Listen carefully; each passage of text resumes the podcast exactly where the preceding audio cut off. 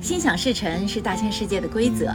今天与大家来分享五个规则，改变臣服的思维方法，就能够拨正正确而又明亮的前进方向。